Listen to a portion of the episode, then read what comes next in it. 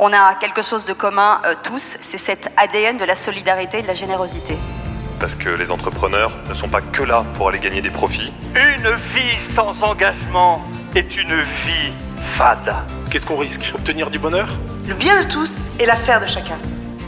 Vous écoutez Génération Bien Commun. Je suis Thomas Tixier et tous les 15 jours, je reçois un invité qui s'engage au service du bien commun. Ensemble, nous discutons de son parcours, de ce qui l'anime au quotidien et de ses actions concrètes en faveur de la société. Rejoignez-nous dans ce podcast pour découvrir des échanges sans tabou avec ceux qui osent s'engager.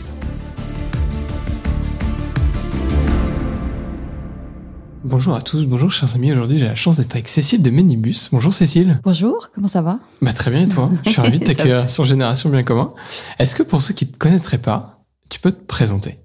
Alors, je suis animatrice, euh, productrice euh, radio et télé depuis euh, une petite vingtaine d'années et je suis aussi chef d'entreprise parce que j'ai deux entreprises, une dans l'aménagement d'intérieur et l'autre dans la, la communication et, et la production. Ah, C'est marrant justement, j'aime bien cette petite question qui, qui laisse les gens se découvrir avec l'angle qu'ils ont envie d'apporter. je me demandais si tu allais citer aussi les autres casquettes, j'allais dire que tu as un peu hors de ta vie professionnelle. Ah, dans l'engagement, tu veux dire Ouais. Dans l'engagement. Alors oui, je suis euh, lieutenant-colonel de la gendarmerie puisque j'ai été, euh, je me suis engagée en tant que réserviste citoyenne et la même chose Il y a pour combien la de temps police. Alors il y a, il y a, il y a presque quatre ans maintenant et euh, je suis aussi, euh, je m'occupe de la communication du, du préfet de police de, de Paris, Laurent Nunez, euh, et de la préfecture de police de, de Paris sur des sujets euh, de, de prise de parole, euh, sur des sujets de communication de crise, euh, voilà. Et c'est un engagement que j'ai pris il y a quelques années. Euh, qui me tenait à cœur, d'abord parce que quand j'étais petite, je voulais être commissaire de police. Donc, je pense que ça a un lien particulier. Et euh, surtout, lorsque euh, j'ai fait mes documentaires à l'époque sur en immersion dans différentes sections et unités de la police et de la gendarmerie, je me suis rendu compte du quotidien de ces personnes, de ce qu'elles euh, engageaient, de leur vie, de, de la vie de leur euh, de leur famille, pour souvent des, des euh, salaires assez dérisoires. Et je voulais leur rendre hommage d'une manière euh, ou une autre. Et la seule chose que j'ai trouvée, d'abord, c'est de faire des reportages sur eux qui soient très proches de la vérité, et d'autre part de dire, bah voilà, je serai un petit peu votre porte-parole euh, quand vous aurez besoin de moi. Donc d'un côté, tu es réserviste, tu fais des... Quelles sont tes missions côté gendarmerie?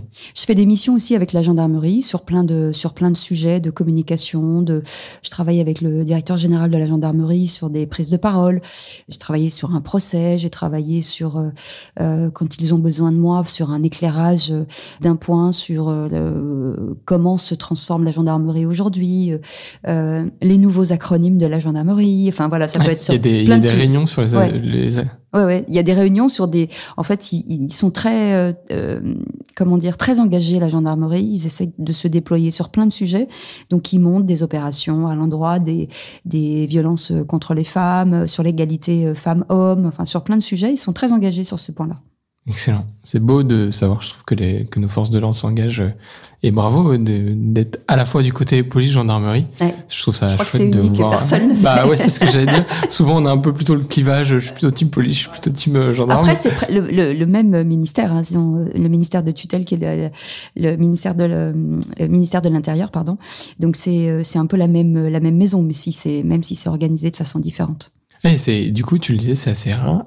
Je savais que tu avais les deux casquettes, mais euh, j'ai un peu creusé et j'ai, pas vraiment trouvé d'autres euh, personnes ou qui, de façon facile Non. en tout cas à trouver, euh, Après, je avaient fais cette double casquette. Après, je dissocie vraiment les deux, c'est-à-dire que euh, je ne me sers pas de l'un ou de l'autre. Ou voilà, c'est vraiment euh, euh, le- les secrets de la gendarmerie ils restent les secrets et idem pour la police. En fait, je ne, je garde ma place parce que moi j'ai juste une place de consultante. En fait, euh, on me consulte, on me demande mon avis. Donc Ouais, je- tu mets je- ton expertise, voilà. ton métier au quotidien dans le service. Et puis euh, mon regard, parce que le fait d'être à la radio tous les jours, euh, de travailler les sujets du quotidien de, Ouais. des Français, ça me permet d'avoir un, un peu de recul sur euh, sur ce que eux font au, quoti- au quotidien. C'est-à-dire que moi j'ai un regard Mm. euh, plutôt de loin et après je leur préconise des choses, ils prennent ou ils prennent pas, mais euh, je leur dis voilà ce que moi je vois du terrain parce que moi je suis une fille de terrain en fait. J'aime aller sur le terrain, j'aime aller discuter t'es déjà allé, euh, alors, je sais que t'es allé sur le terrain, les interviewer, les filmer, etc. Mais est-ce que t'as déjà, est-ce que t'es déjà rentré dans l'uniforme sur le terrain? Pour passer une journée en tant que policier, en tant que gendarme? Non, j'étais pas, j'étais pas, j'étais sur le terrain avec eux parce que j'ai été engilée par balle forcément toute la journée. Euh, quand j'ai fait la BRI, donc euh, l'anti-gang, bah forcément je suis euh, protégée euh, ou avec un casque ou avec parce que quand vous rentrez chez certains à 6h30 du matin et qu'ils sont déjà armés, forcément faut être protégé. Quand vous vous arrivez sur un deal de drogue avec des gros bonnets et qu'il y a une arrestation de 30 personnes, forcément il faut être protégé. Donc je suis forcément derrière eux et à côté d'eux et, il faut que je fasse attention à ma sécurité. Eux, en même temps, font attention à ma sécurité. Donc, je suis vraiment dans l'action. Je mmh. suis en, témoin euh, privilégié, en fait, mais euh, dans l'action.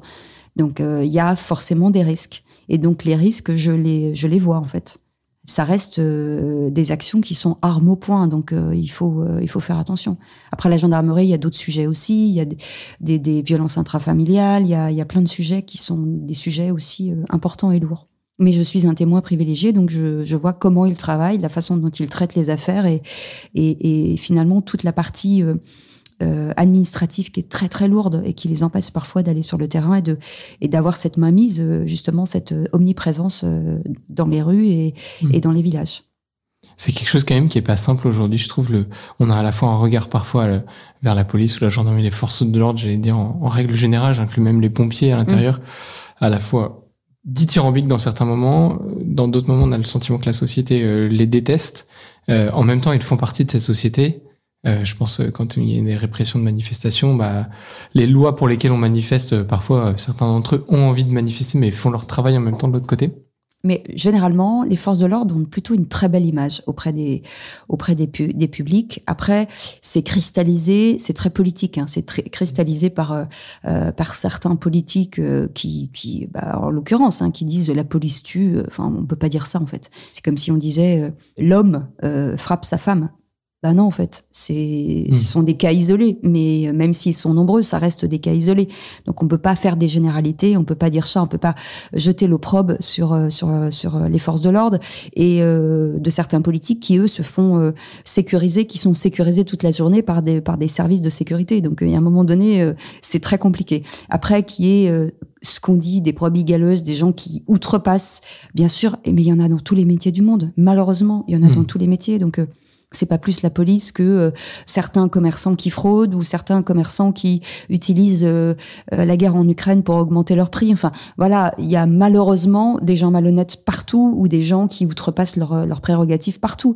Donc, il faut juste faire attention. Mais on sait que en tout cas, la police, le regard qu'ont la police sur la gendarmerie et sur la, la police, c'est d'être content qu'ils soient là quand ils ont besoin d'eux en fait. Quand vous appelez mmh. bah, quand vous appelez forcément le service de secours et eh ben la police euh, la police est là. Mais à force de, de, de taper sur les forces de l'ordre en général qui sont euh, souvent blessées euh, voilà. D'abord euh, on pense que les, ce sont on tape sur les manifestants. C'est pas tout à fait vrai parce que alors oui il y a toujours des entre guillemets ce qu'on appelle des balles perdues mais bon c'est comme ça euh, malheureusement. Mais euh, c'est surtout des gens qui viennent chercher la la, la, la castagne qui sont plus réprimandés que les autres. Et après ça pleure en disant oui, euh, ils ont été méchants. Bah oui, mais vous aviez un marteau, donc euh, forcément, il y a un moment donné, euh, la violence, elle est, elle est parfois disproportionnée parce que on est dans l'action et que c'est compliqué, c'est très compliqué quand même de, de veiller à la sécurité des gens quand vous êtes attaqué par, par des black blocs ou, des gens qui veulent en découdre. Donc ça, c'est très, c'est très compliqué, mais ce qu'il faut pas oublier, c'est l'engagement de ces gens mmh. au quotidien. C'est, je dis toujours, je dis, vous vous rendez compte quand vous sortez de, de l'école de police, vous avez, vous êtes armé toute la journée, et il y a un moment donné, il va falloir sortir votre arme à feu pour euh, stopper quelqu'un ou tirer dans les jambes ou, arrêter quelqu'un qui fait un délit de, fuite. Vous vous rendez compte psychologiquement comme c'est violent C'est ultra violent en fait. Il y a des policiers qui n'ont jamais sorti leur, arme à feu, à part pour tirer, euh, pour s'entraîner au tir, mais le, truc, il est, très difficile. Très difficile à... discuté il y a pas longtemps avec un militaire qui disait, moi, quand je sors mon arme, je suis face à un ennemi identifié, je suis dans un terrain hostile, euh, je suis prêt à ça. Ouais. je, je suis pas en France, dans une gare que je peux traverser dans deux heures en civil, que je vais traverser là en uniforme avec mon arme et, sur le, et dans laquelle je vais tirer. C'est ça. C'est-à-dire que aujourd'hui, le, ce que moi j'appelle le policier euh, du, du, quotidien, et euh, vraiment je leur tire mon chapeau et j'ai beaucoup de respect pour leur travail, c'est de dire que vous êtes père de famille ou, ou mère de famille et que euh, un matin il va vous arriver quelque chose, vous allez devoir sortir votre arme pour protéger quelqu'un et tirer sur quelqu'un. C'est d'une violence sans nom. Et ce sont pas des gens qui gagnent 6 000 euros par mois, ce sont des gens qui voilà qui ont parfois du mal à, à joindre les deux bouts parce que ça reste un métier qui est pas très très bien payé, mais c'est un métier d'engagement je crois que les gens ont oublié, ont oublié ça. Du risque, on risque sa vie tous les jours. Vous vous levez le matin, vous ne savez pas si vous allez rentrer le soir. Vous n'êtes pas dans un bureau, vous n'êtes pas euh, dans une boîte, vous n'êtes pas, euh, voilà, vous avez, c'est très compliqué quand même. Avec euh, la peur, bah, les menaces, avec la peur qu'on touche à vos enfants, qu'on touche à votre mari, qu'on touche à votre maison, qu'on touche à vos proches. C'est compliqué quand même aujourd'hui alors que ces gens euh, ben, sont là pour notre sécurité. Et c'est bien d'en parler et c'est bien de, montrer que, en tout cas, la majeure partie de la société est consciente de, de, de cet engagement au quotidien. Tu as quand même une vie à 2000 à l'heure. Ah oui. Et tu as réussi à, en plus de ton boulot, en plus de, de la vie de famille, à rajouter ces deux casquettes-là. Je sais qu'il y en a d'autres aussi un peu cachées, mais tu arrives à, à, bien composer, du coup, à, à réussir à, à, avoir du temps là où tu veux, avec ta famille, avec le, le boulot, avec euh, ces engagements à côté? Le problème, c'est que c'est ce que je dis tous les jours. Je dis, moi, je fabrique une émission tous les jours de 3 heures à la radio. Et euh, le soir, quand je sors, en fait, il ne reste rien. C'est-à-dire que le lendemain, je recommence avec d'autres sujets, d'autres spécialistes. Et, et en fait, on ne fabrique rien, on ne crée rien. Et je me dis, mais qu'est-ce que je vais faire de cette notoriété? Qu'est-ce que je vais faire de ce métier? Qu'est-ce qui me restera plus tard de dire, bah voilà, tu as fait euh, une émission de télé, ou, oui, ok, euh, voilà, ça va rester comme la méthode Coé ou dans d'autres émissions qui ont, que j'ai faites, mais qu'est-ce qui va rester de, de moi, de l'engagement On m'a donné. Oui, ce que tu veux euh, dire, c'est que ce qui va rester, c'est la notoriété, mais en soi, c'est pas. Bah oui, c'est. Dans, dans 10 ans, voilà, personne ira revisionner tous les épisodes en se disant c'était génial. J'ai juste dit pendant trois heures, voilà, j'ai fait une émission qui va et, et qui aujourd'hui sera, sera changée par celle de demain et puis celle d'après-demain et voilà.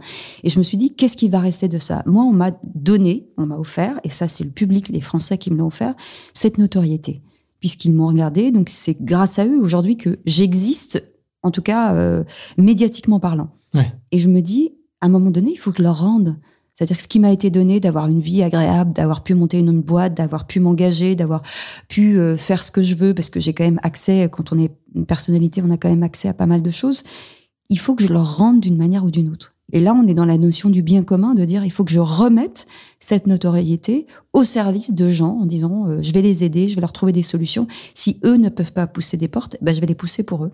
Mmh. Parce que moi, je décroche mon téléphone et je dis bonjour, c'est Cécile de Manibus. Forcément, on m'écoute plus que si vous êtes une personne qui n'est pas connue. Oui. Ou là, vous êtes obligé d'envoyer des mails et vous, vous, attendez deux mois et deux, trois mois.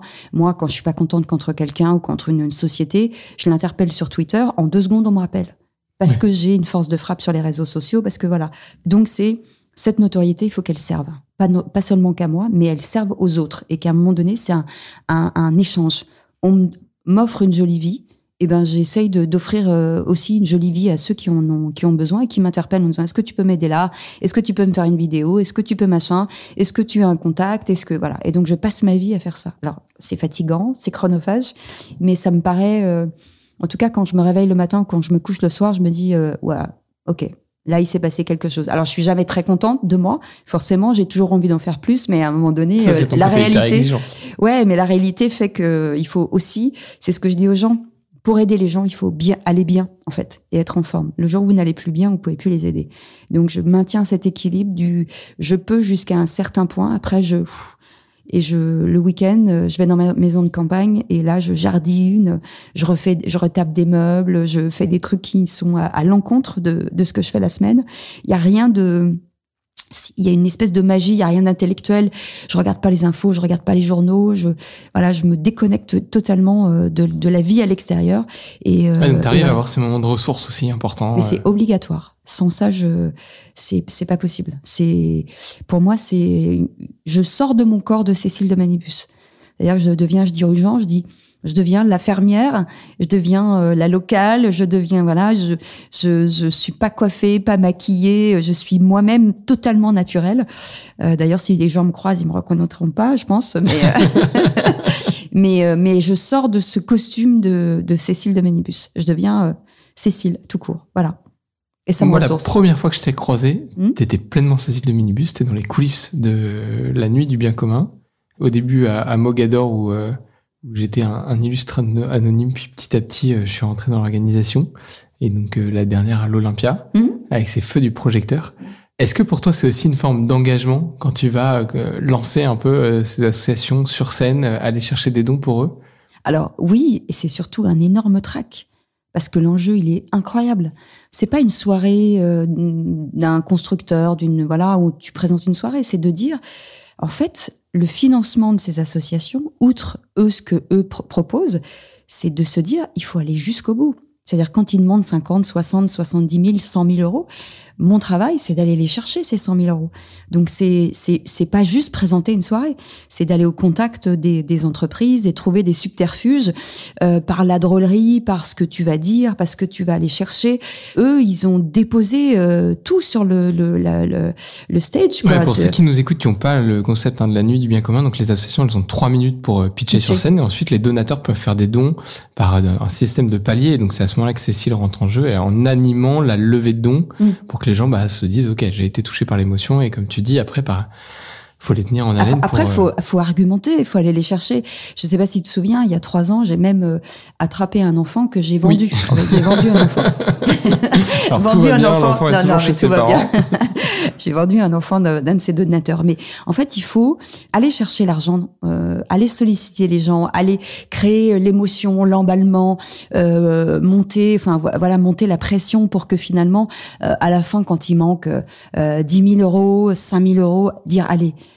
5 000 euros, c'est beaucoup d'argent, mais si on le partage euh, dans toute la salle, euh, on sait que ça va créer quelque chose chez les gens. C'est aller chercher aussi l'émotion euh, et le partage. Donc c'est c'est un énorme travail.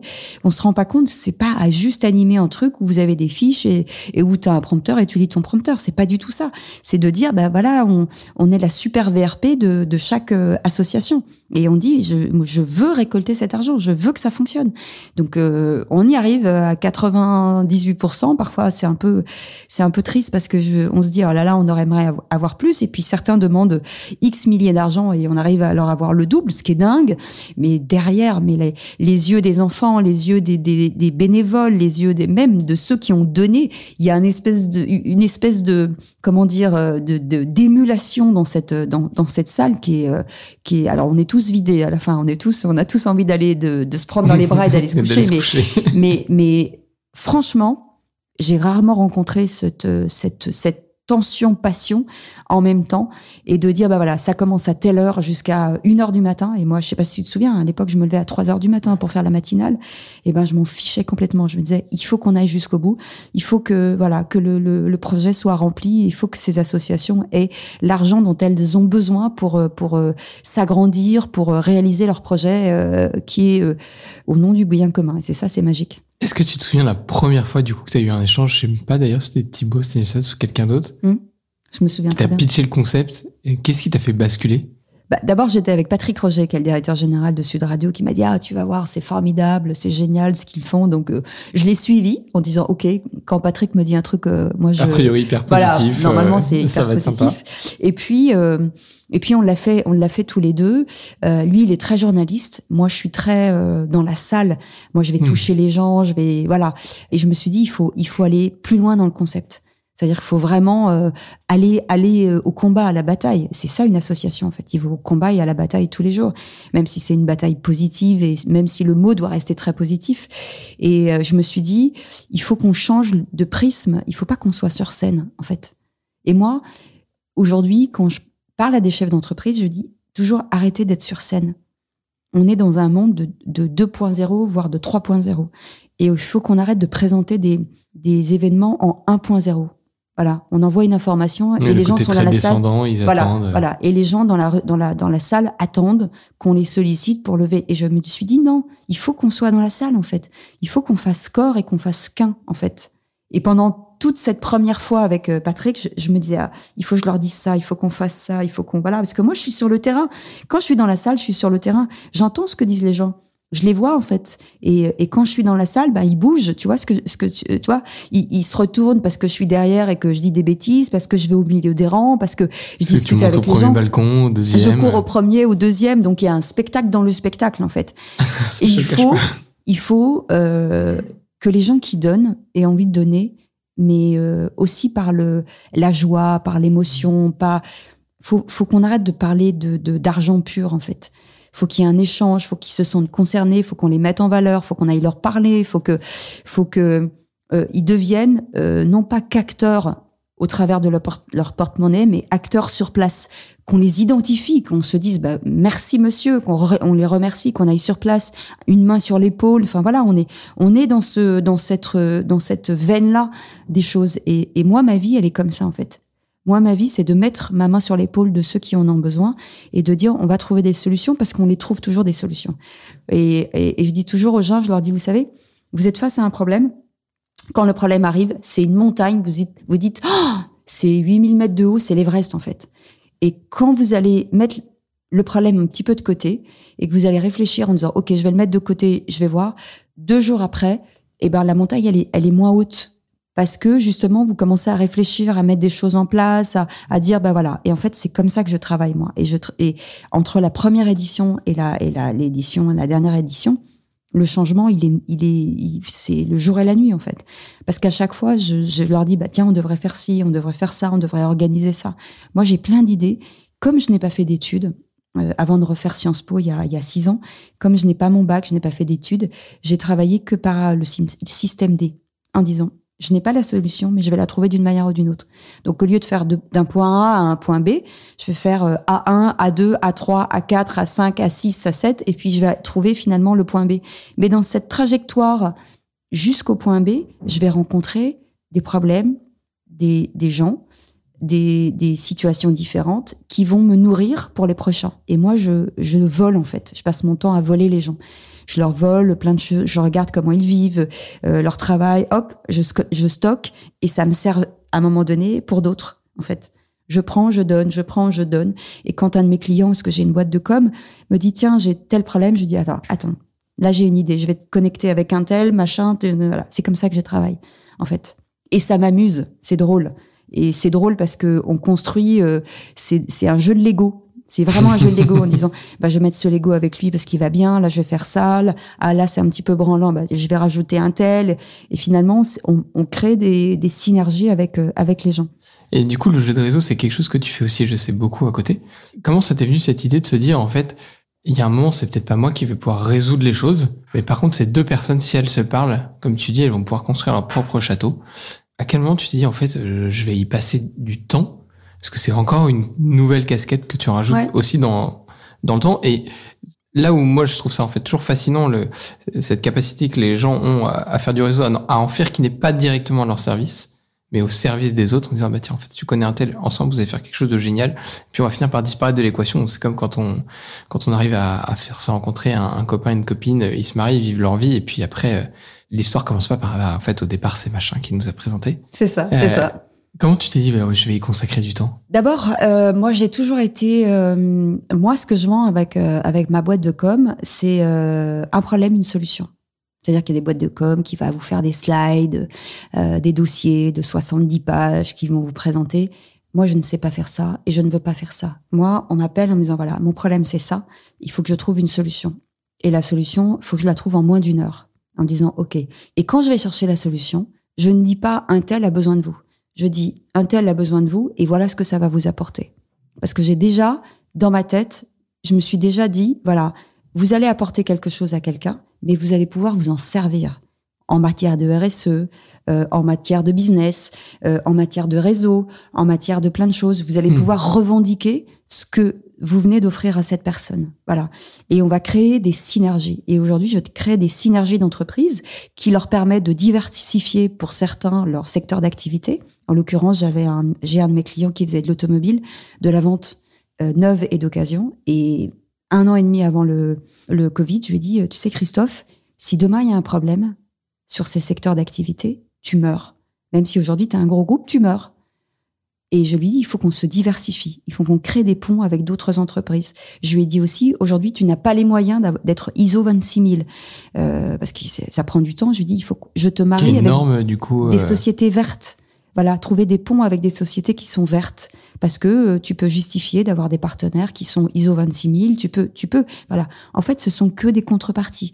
Hmm. Vous travaillez ensemble sur des sujets qui vous rapportent de l'argent, mais vous servez aussi les uns les autres, vous appuyez les uns les autres sur des sujets que vous ne pourrez pas développer pour une question de temps, pour une question euh, d'employabilité, pour, pour des, questions multiples. Et en fait, c'est de faire fonctionner les sy- synergies. Ça sert à rien de dire oui, bonjour, euh, est-ce que vous pouvez euh, rencontrer un tel?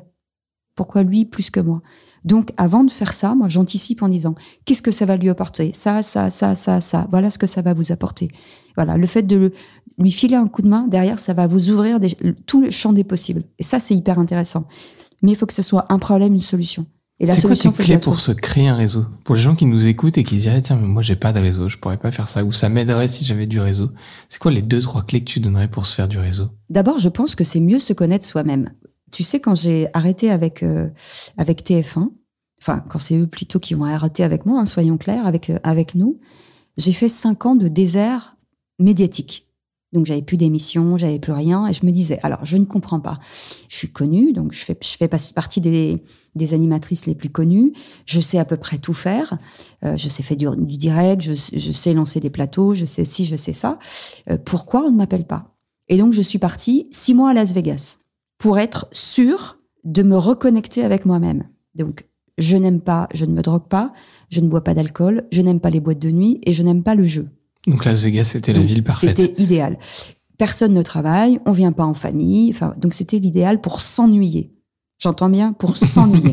Ce qui, donc ce qui n'est pas la décision de base quand on se dit tiens si j'allais m'ennuyer quelque part sur la planète. voilà. Donc pendant les trois premiers jours, je me suis dit bon. Au bout de trois jours, j'avais envie de rentrer. Je me suis dit tu t'es donné six mois, tu restes six mois et te reconnecter avec toi-même en te disant quelle est ma vérité en fait? Qu'est-ce que je suis vraiment?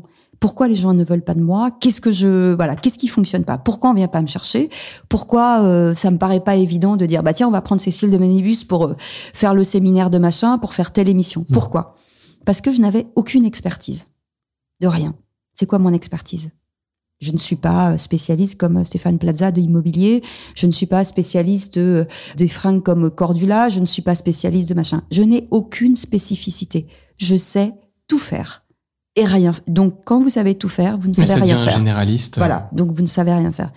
Qu'est-ce que moi je peux, je peux apporter? Donc, je me suis recadrée en me disant, euh, donc je vais faire des études pour m'apporter une compétence sur la communication, sur plein de choses, et je vais aller rencontrer des gens. Et je vais vendre une expertise simple. Quand vous êtes un supermarché, avant de vendre, euh, ou quand vous êtes un, un magasin, vous faites du multimarque, mais euh, c'est compliqué parce que c'est quoi Vous vendez quoi Vous vous adressez à qui Vous voilà. Quand vous rentrez dans une bou- boulangerie, vous savez que vous rentrez dans une boulangerie. Quand vous rentrez dans un magasin de fringues, vous savez que c'est un magasin de fringues. Mais quand c'est un magasin qui fait un peu de fringues, un peu de machin, tu vous dire mais en fait c'est c'est est-ce que ça veut dire que c'est de la mauvaise qualité? Est-ce que voilà, c'est un peu le même problème. Donc il faut déjà être sûr de ce que l'on vend soi-même. Et quand on est sûr de ce que l'on vend, on vend une expertise. Mon expertise, où je sais que je peux vous aider, c'est ça. Et si vous mettez en, avant cette expertise, forcément, les gens viendront vous chercher pour euh, votre expertise. Et moi, je dis toujours aujourd'hui, il faut arrêter de travailler euh, sur le métier. Parce qu'en fait, vous avez une expertise qui peut être transversale sur plein de métiers. Et ça c'est encore plus vrai dans les métiers de type la communication Mais là bien pour sûr. le coup. euh, Mais même un boulanger, le, un, un boulanger qui fait de la pâtisserie et de la boulangerie, il peut être, il peut ouvrir une boulangerie, il peut être prof, euh, il peut travailler euh, de- sur plein de sujets, dans une industrie, dans plein de choses. Ouais, même Donc- avec les paysans boulangers aujourd'hui, il peut être euh, agriculteur à côté. Exactement. C'est pour ça que je dis aujourd'hui, et, et quand j'en parle avec certains ministres, je leur dis traitons le sujet par l'expertise. Quelle est votre expertise? Et votre expertise, vous pouvez l'offrir à plein d'entreprises différentes. Donc, l'expertise, vous la, une fois que vous l'avez, vous l'éditorialisez si vous voulez bosser dans l'industrie, si vous voulez bosser dans les médias. Vous, euh, voilà, si vous dites aux gens, je suis journaliste. Bah oui, mais journaliste de quoi? Est-ce que vous faites de, du cinéma? Est-ce que vous faites de l'industrie, de l'économie De c'est quoi votre expertise Est-ce que vous fait? écrivez? Est-ce que vous interviewez? Est-ce que vous allez sur le terrain? Où est votre expertise? Et en arrivant à trouver son expertise, on va venir vous chercher. Parce que c'est ce qu'on cherche aujourd'hui. On cherche aujourd'hui, dans toutes tes casquettes, c'est quoi, toi, ton expertise, la, la fine lame de Cécile de Ménibus? Un problème, une solution. Tout de suite. Dans plein de sujets. Voilà.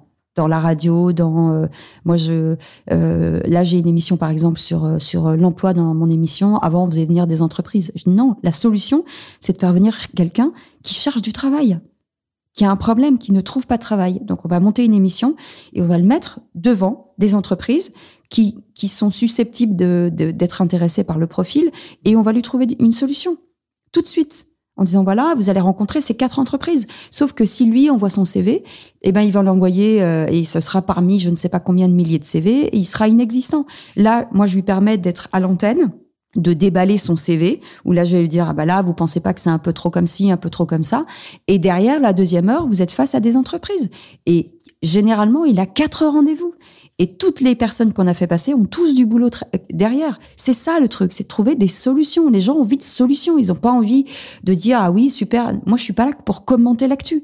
Il y a des gens pour le faire. J'ai envie d'avoir des trucs en disant donnez-moi la solution. C'est quoi votre truc aujourd'hui? Voilà, quand je parle à la mini, je dis c'est quoi? Qu'est-ce que vous apportez comme solution? Tout de suite concrètement aux gens là. Voilà, et c'est mon expertise. Avec la nuit du bien commun, c'est le problème, on cherche de l'argent, tout de suite on trouve des solutions. Ce que j'étais en train de dire, l'analogie était parfaite. Euh, j'ai des porteurs de projets, ils ont besoin d'argent, il y a des gens qui ont de l'argent, on va faire le pont. Voilà, j'ai besoin d'une solution concrète tout de suite. On vit dans une société d'instantanéité. On n'a plus le temps, bah, on n'a plus le temps d'attendre parce qu'il faut payer ses, fins de mois. On n'a plus le temps d'attendre parce qu'il y a plein d'entreprises qui se cherchent des expertises et qui les trouvent pas. Voilà, il faut que ce soit maintenant. C'est pas euh, dans deux mois où on, va avoir des communicants qui vont réfléchir, même si euh, je, je, je leur jette pas le, enfin, la pierre. Je dis, les entreprises veulent machin tout de suite, puisqu'on est dans une crise perpétuelle en matière de communication, en matière d'emploi, en matière, il faut des solutions tout de suite et concrètes. Voilà, là, je suis en train de déployer pour les foyers monoparentaux avec des entreprises sur le problème de la mobilité. Et je me dis aujourd'hui, la mobilité, le deuxième poste le plus important du foyer. Sauf que entre les ZFE, les zones à faible émission de certaines grandes agglomérations, 11 agglomérations en France, ou bientôt bah, les voitures critères 5, 4, 3 ne pourront plus rentrer, on va faire quoi avec ces gens-là? On va dire quoi à, tout, à, ces foyers monoparentaux, que ce soit les hommes ou les femmes, de dire bah, votre voiture qui a 10 ans, elle pourra plus rentrer. Vous pourrez plus rentrer en, en centre-ville. Ouais, c'est l'arrêt à la culture, c'est l'arrêt aux grandes villes. Voilà. Et donc on là, l'adage de Louis Finesse, les riches pourraient être très riches, les pauvres très pauvres. Moi, j'ai trouvé des solutions. Donc j'ai pris trois partenaires. Donc c'est BNP Paribas et euh, Groupe 1807 et FlexFuel qui fait des boîtiers au bioéthanol. Je leur dis voilà, je veux que vous me trouviez une solution de voiture pas chère, de moins de 3 ans, donc on, trouve un tarif qui est le plus bas du marché, ça n'existe pas, où ils achètent leur voiture sur 10 ans, l'entretien est gratuit sur 10 ans, ce qui est quand même dingue, garantie 10 ans la voiture, et ils ont la possibilité de la racheter au tarif de un loyer de voiture. C'est-à-dire que pour 167 euh, euros, vous pouvez racheter la voiture. On vous achète votre voiture, la vieille, on vous met un boîtier éthanol, euh, on vous donne des cours pour moins consommer, enfin voilà. Et ça, personne ne le fait. Et là, on va sortir le, le communiqué de presse va sortir dans, dans 3-4 jours, personne s'est dit il faut les aider, ces gens-là. Donc, ils ont une voiture qui est invendable parce qu'elle vaut rien. Donc, nous, on va leur reprendre. Il n'y a pas d'apport d'argent. Et on va dire pendant euh, 10 ans, vous allez voir, vous allez euh, rouler avec une voiture sécure. C'est un sujet de sécurité routière, c'est un sujet euh, de, de, pouvoir d'achat, et c'est ça un, un, sujet social en fait. Et personne ne l'avait fait. Et donc nous, on va le mettre en place, voilà. Avec. Comment tu as euh, découvert qu'il y avait rien sur ce sujet-là? Parce que j'ai regardé, en fait, moi, je, en tant qu'ex forcément pilote automobile, les sujets de mobilité, c'est des sujets qui m'intéressent. et puis pour ceux qui l'ont pas, ça fait encore une nouvelle casquette hein, dans la vie de Cécile. elle a été pilote automobile. Je vous le livre, ça va peut-être sortir un moment. Elle a écrit aussi un livre. ouais.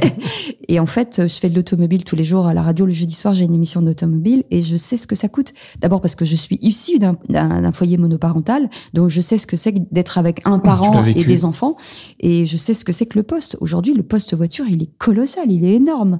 C'est hors de prix. C'est le loyer et derrière la voiture. Sauf que très bien euh, le transport en commun à Paris, mais ce qui n'est pas le cas partout. Donc on est bien obligé de se, servir de sa voiture. Sauf que moi, je croise des voitures quand je suis en, région qui sont des tombeaux ouverts en fait. Hmm. Les voitures, elles sont en mauvais état. Euh, on sent qu'ils n'ont pas ils ont pas les moyens de la faire euh, réviser. Enfin, c'est, on peut pas laisser ça comme ça. C'est pas possible. il faut qu'on les aide. Il faut qu'on les aide et il faut qu'on baisse le prix de cette voiture pour euh, gagner du pouvoir d'achat. Parce que c'est pas possible. Déjà, le loyer plus ça, c'est déjà la moitié du salaire. Donc à un moment donné, il faut qu'on s'engage. Donc là, on déploie des choses et là Euh, je le déploie avec euh, avec les régions, euh, la région PACA, avec la région Normandie. Je vais le déployer avec les, autres régions. Je vais le déployer avec le ministre des Solidarités, avec le ministre des la ministre de l'égalité femmes-hommes, parce que tout le monde veut s'emparer là. Et du coup, Emmanuel Macron en a parlé dans son allocution parce que c'est un sujet mais qui est primordial. Il faut qu'on s'en, il faut qu'on voilà, il faut qu'on le prenne à bras de corps. Mais moi, je le prends. Je, je suis pas ambassadrice. C'est mon idée en fait. C'est moi qui l'ai créé et c'est moi qui qui bouscule les gens depuis un un an et demi en disant on veut, je veux des solutions, je veux des solutions parce que là ça va, ça va être un, problème. Et là on arrive au bout. Je trouve ça fascinant parce que tout à l'heure tu disais euh, dans ma vie j'ai, pas un parcours très linéaire, j'ai fait A1, A2, A3 pour arriver à B. Et en fait on, se rend compte à quel point tu, tu utilises hyper bien les cases dans lesquelles tu es passé. J'ai le sentiment qu'il n'y a aucune case perdue. Non. A1, ça pourrait être ta famille parentale. A2, c'est ton passif de pilote. Ouais. Euh, A3, c'est la radio aujourd'hui. Les gars qui ont pas de boulot on retrouve tout en fait à chaque fois. Tout a un lien en fait. C'est-à-dire que c'est, euh, je dis toujours, ma vie c'est le tube de dentifrice. Tu sais, tu vas jusqu'au bout, jusqu'au bout, jusqu'au bout, en disant on va aller jusqu'au bout des choses. Voilà, j'en parlais avec un de mes clients ce matin. Il me dit, toi c'est hallucinant. On te donne un problème, tout de suite une trouble. Oui, il faut avancer en fait. Si, si on veut que la société euh, se transforme, si on veut que les gens arrivent à, vivre correctement, si on veut qu'il y ait moins de violence dans la de, de violence de vie et de violence euh, dans la vie des gens et, l'énervement, il faut qu'on trouve des solutions. Hmm. Il faut qu'on donne envie. Moi, je dis à des politiques, je leur dis mais quand vous proposez aux gens d'avoir un, un, SMIC qui passe de 1250 euros à 1500 euros, c'est tout ce que vous leur proposez en fait. C'est ça votre chemin de vie pour les gens. Moi, j'ai envie de leur dire, vous gagnez 1200 euros, je vais vous expliquer comment on gagnait 3005. Je vais vous expliquer comment devenir entrepreneur. Je vais vous expliquer comment vous émanciper de ça, de trouver des moyens de sortir de ça. Vous trouvez des, des, des idées, vous montrer que vous avez une expertise, qu'elle est, qu'elle, est capable d'être vendue, en fait. C'est ça que j'ai envie de montrer aux gens, de les Aujourd'hui, quand tu regardes ces, ces, différentes cases là de, de, de ta vie, les envies que tu as aujourd'hui, le fait que tu te connais mieux, donc tu sais aussi, j'allais dire, un peu ce serpent de mer, euh, il va te servir dans quelques années. Tu arrives à te projeter en te disant, euh, ça, est-ce que tu arrives à imaginer en disant, tiens, la connexion de, de B3 et, euh, et C7, euh, ça, pourra, ça va peut-être faire D11 bah, je me projette parce que moi je suis d'abord je suis profondément optimiste.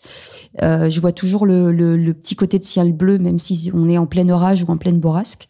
Je me dis toujours que moi, quand je, ne parle jamais du passé, en fait, le passé est révolu pour moi. Donc euh, là, le présent, ce qu'on vit là, c'est déjà le passé pour moi. J'anticipe toujours en disant qu'est-ce que je vais faire demain? Et tout ce que je j'entends, faut que je le transforme, faut que je le multiplie, faut que je me dise voilà, ça, ça peut aider, machin. Le truc, c'est que c'est l'anticipation. Qu'est-ce que je veux, en fait? C'est ça, c'est de regarder devant soi en disant qu'est-ce que vous voulez? Est-ce que vous voulez une vie, une petite vie au quotidien, machin? Mais je suis pas sûre que c'est ce que veuillent vraiment les gens. Ils ont envie d'exister, ils ont envie qu'on les regarde, ils ont envie qu'on les entende, ils ont envie qu'on les écoute, ils ont envie qu'on leur parle. Moi, quand les membres du gouvernement disaient euh, on entend la colère des gens, je leur disais arrêtez de dire on entend la colère des gens. Dites aux gens on vous écoute, en fait. Quand vous vous faites interpeller sur les réseaux sociaux, comme moi, il m'arrive de me faire insulter sur les réseaux sociaux, eh ben je discute avec les gens parce que son, ils vous insultent pas par hasard. Ils vous insultent parce qu'à un moment donné, ils, ils se disent, on ne m'écoute pas, quoi. Donc c'est la colère qui parle, forcément. Donc je dis pas qu'ils vous aimeront après. Hein. Je dis juste qu'ils seront moins véhéments vis-à-vis de vous et au moins on s'intéresse aux gens. L'indifférence, c'est la pire des choses être indifférent aux gens, être indifférent euh, des gens qui, qui, dorment par terre, être indifférent de ceux qui se battent au quotidien et qui n'aboutissent à rien parce que personne ne les regarde, parce que personne ne les félicite, parce que moi, il n'y a pas une émission où je félicite pas mes équipes, où je fais pas. Voilà, il faut quand, quand j'ai des cadeaux qui me viennent à la radio, je, je, partage toujours avec mes équipes en me disant voilà, il faut que tous ces gens-là, euh, à un moment donné, on, on leur donne une, on les traite par leur expertise en disant mais n'importe qui a une expertise. Comme je dis, arrêtez de dire que des gens sont des ouvriers. Ils ont une expertise. Si vous les traitez comme des experts, il y a une valorisation intellectuelle forcément et humaine. Un ouvrier, euh, c'est pas un métier en fait, ouvrier. Vous êtes ouvrier quoi dans le bâtiment, euh, sur une machine électrique, C'est comme sur un journaliste de tout à l'heure. C'est tellement Exactement. large que tu ne fais rien derrière. L'expertise, voilà. Revalorisons les gens et, et, et quel que soit votre métier, quel que soit votre métier, vous avez une importance qui est capitale. N'importe quel métier. Il n'y a pas de métier plus intéressant que d'autres. Il y a des métiers qui sont mieux payés d'autres. Mais il y, a, il y a, à un moment donné, un métier, euh, un métier manuel. Regarde depuis euh, de- l'incendie de Notre-Dame. Les métiers de la main, ce que moi j'appelle les, les métiers de la main, sont revenus au goût du jour. C'est formidable. Tu vois, les menuisiers, tous ces gens-là, on, on laissé un peu de côté en disant ce ne sont pas des métiers euh, intellectuels. Bah, notre- des L'ancien graphiste de Bol, qui faisait Ouais. du coup tous les visuels de la bien commun, euh, change de voie là, et devient un menuisier. Eh justement. ben voilà. Sont des métiers d'art, voilà, d'art. Les gens qui construisent des immeubles, c'est juste fascinant en fait. C'est fascinant. C'est dingue. On se rend pas compte. Donc, traiter les gens correctement. Moi, je dis toujours, pardon, hein, je vais être un peu vulgaire. À force de se faire traiter comme de la merde, on en, re- on en devient en fait. Mhm. Voilà. Et donc, je dis toujours aux gens, traitez les gens correctement. Juste les traiter correctement et aller chercher leur valeur ajoutée, aller chercher leur ex- expertise en disant, toi, j'ai be- j'ai besoin de toi parce que il y a que toi qui sais faire ça. Voilà. Tellement de RH devraient l'entendre, parce que quand on voit la crise, notamment chez les jeunes et, et trentenaires, 30-40 ans, Ouais. de sens dans le boulot, de je veux tout plaquer pour avoir un boulot qui a du sens, et on a le sentiment qu'il y aurait des boulots qui ont du sens et d'autres qui sont purement alimentaires. Et en fait, si on reprend le, je trouve les choses à- à- au niveau humain, et comme tu le dis très justement, de l'expertise personnelle, en fait, euh, déjà ce qu'on fait au quotidien peut avoir du sens au-delà du grand sens qu'il y a derrière. Et pour certains, effectivement, bah, le sens, ce sera leur action au quotidien. Pour d'autres, c'est peut-être la vision de l'entreprise, peut-être un peu moins ce qu'ils Mhm. ont au quotidien. Mais on, en fait, on se rend compte que, à quel point nombre de métiers sont essentiels aujourd'hui. Mais oui, mais même nombre. de- Enfin, moi, je travaillais avec des gens qui me disaient, faut voir avec les filles de la com. Je dis, mais elles s'appellent comment? Bah, euh, je sais plus. Et ça, et là, je lui disais, mais c'est pas possible. Je lui ai dit, je ne peux pas travailler vous avec vous comme ça, c'est pas possible. Mm. Vous vous rendez pas compte de l'importance de ces gens, l'importance de leur engagement, l'importance, la première chose. Et, et je dis toujours aux chefs d'entreprise, est-ce que vous êtes heureux? Donc il y a certains ils me disent, ah, je me suis pas posé la question. Posez-vous la question.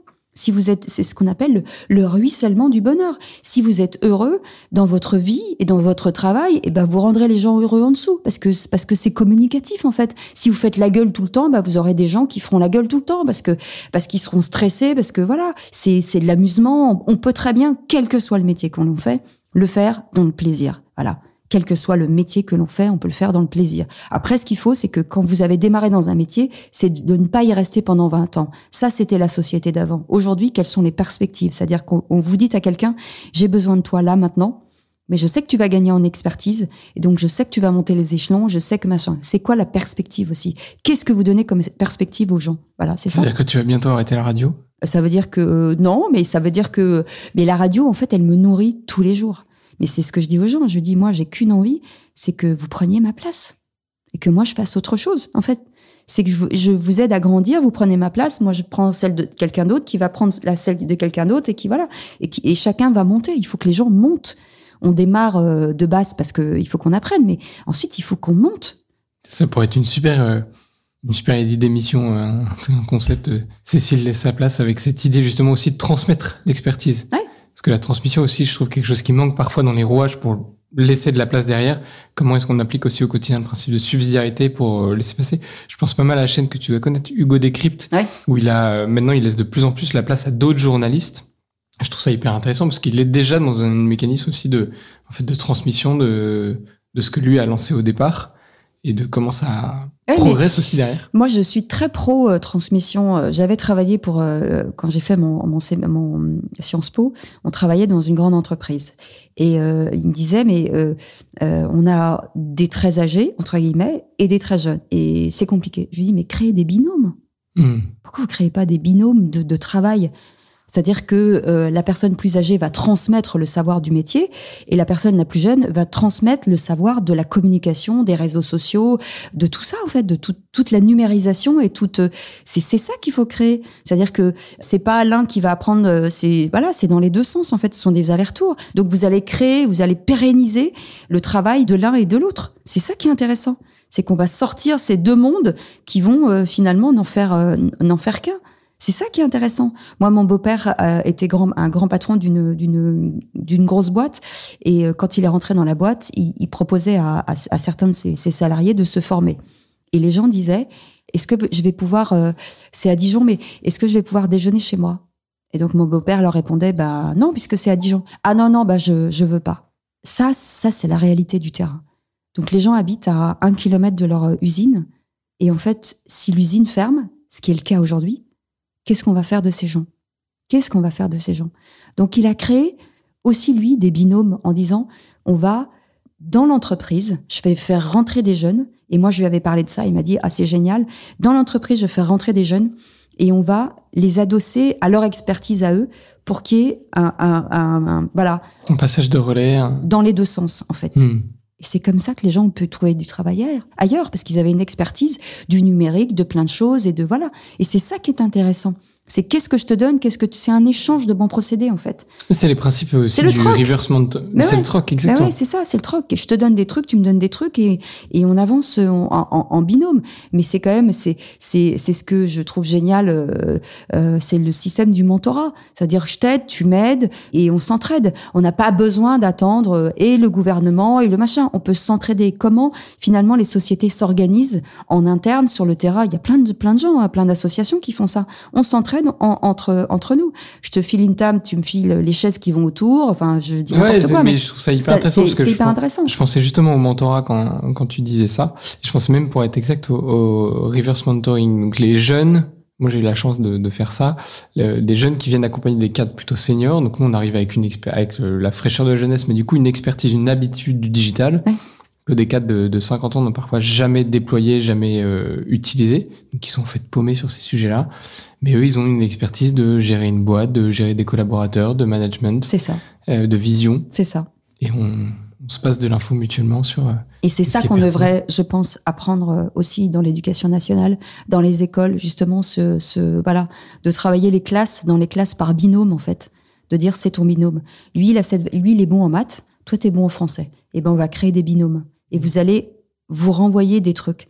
C'est ça en fait, c'est de montrer aux gens que à plusieurs, forcément, on est plus fort. C'est juste ça. Voilà, on est plus fort parce qu'on est tous différents et on a tous des points communs. Et, et moi, je suis, euh, je, pense être parfaite, mais en fait c'est pas vrai. C'est ce que je me dis, mais c'est pas vrai.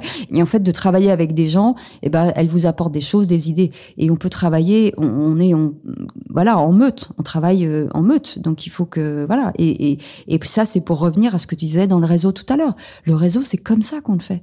C'est ce que tu donnes, ce que tu reçois. Hop, tu captes la personne en disant ça, c'est marqué dans le marbre parce que on a monté un truc ensemble tous les deux. Et puis ailleurs, et puis ailleurs, et puis ailleurs. C'est comme ça. Faut être malin en fait. Faut être juste malin.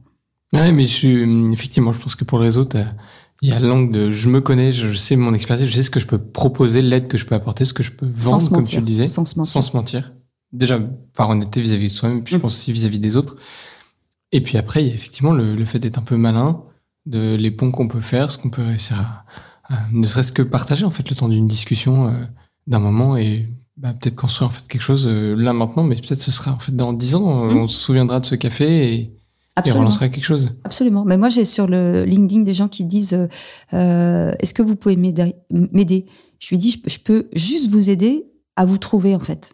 Voilà, à savoir qui vous êtes. Parce que le je peux, est-ce que je peux vous aider? Ça n'a aucun intérêt. Bien sûr que je peux vous aider. Mais vous, allez vous aider à quoi, en fait? Mmh. euh, Je peux vous aider à comprendre là où ça pêche. Voilà à comprendre. Là où, tu vois, euh, euh, l'autre jour, je reçois de Pôle Emploi euh, une, de, une proposition de formation pour pour travailler dans les rayons de chez Picard. Et là, je me dis, mais c'est pas tout à fait ton domaine d'expertise. Non, mais et, et c'est là où tu te dis, parce que moi, je suis payée en, en partie en, par la radio en, en ce qu'on appelle intermittent du spectacle, et donc je suis au Pôle Emploi spectacle sur cette partie-là, et on m'envoie une proposition de formation pour pour, pour ranger dans des rayons. Je dis, mais en fait, est-ce qu'on a bien compris qui on est? Quand je suis rentrée en France il y a, il y a 20 ans, parce que j'habitais 6 ans en Belgique, on me disait, vous avez été euh, pilote automobile, qu'est-ce qu'on peut vous proposer? Chauffeur de taxi. Ben non, en fait, euh, non. Enfin, voilà.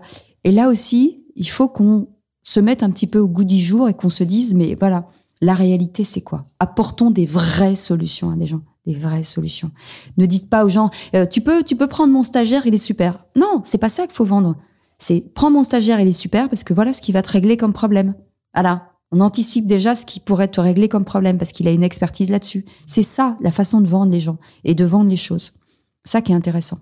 Mais pour ça, il faut s'intéresser à l'autre. Parce que ça, c'est encore un autre problème. Intéressez-vous à l'autre et allez chercher euh, ce qu'on appelle euh, le karmique, quoi, l'atome crochu. Vous savez, l'atome qui, qui vous correspond en fait. Qu'est-ce qui me plaît chez l'autre? Qu'est-ce qu'il a, qu'est-ce qu'il fait de bien? Et oser surtout dire aux autres attention, Parce que là, tu fais, tu dis une bêtise. Attention, tu fais une erreur. Attention, c'est pas ton meilleur profil. Attention, c'est pas ton meilleur euh, argument. Attention, attention. Faut T'as oser. cette vigilance avec tes équipes au quotidien dans la radio, à les mettre euh, dans la bonne veine. euh? Je leur dis toujours. Je, moi, je les remets toujours en question. Moi, j'ai une stagiaire et je lui dis, mais est-ce que tu écris ce que tu lis dans la presse Et qu'est-ce que ça veut dire ce que tu viens de mettre? Ça veut dire quoi ce mot? Ben, je sais pas. Donc tu écris un mot que tu ne connais pas en fait. Je lui dis, t'imagines, pour ceux, nous on traite l'information tous les jours, donc forcément on est plus aguerri à l'information. Moi je traitais euh, avant l'information comme n'importe qui, je lisais les journaux et voilà. Aujourd'hui je traite l'information.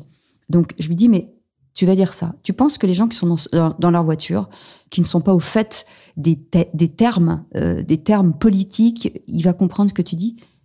Euh, Je sais pas. Bah tu vas l'exclure en fait. Je ne dis pas que les gens sont idiots. Je dis qu'il faut être extrêmement pédagogue.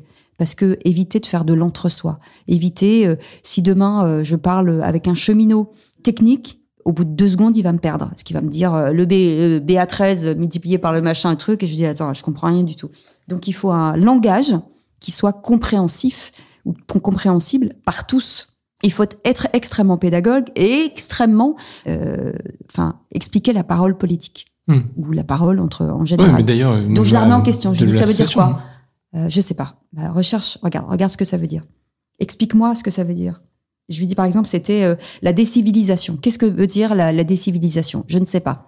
Donc ça veut dire que tu es en train d'expliquer aux gens dans un texte que finalement tu ne comprends pas quoi. C'est ça que tu es en train de me dire.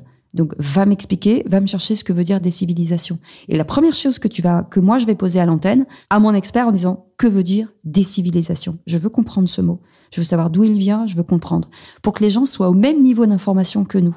Voilà. Et tout ça, et tout ça, il faut l'apprendre à tout le monde. Il faut vraiment l'apprendre. Ou elle écrit euh, des choses, je dis, mais c'est incompréhensible. C'est incompréhensible en fait. Il faut que ce soit clair. Les gens sont en voiture ou en train de travailler ou chez eux. Ils ne sont pas rivés sur leur radio en train d'écouter. Ils, ils, sont pas totalement conscients de ce qu'ils écoutent. Donc, faut être extrêmement simple dans ce qu'on dit pour qu'ils puissent capter l'information tout de suite et arrêter de parler entre experts parce que c'est pas intéressant. Et moi, mon travail, c'est de vulgariser la parole, en fait. C'est d'être Madame Tout le Monde.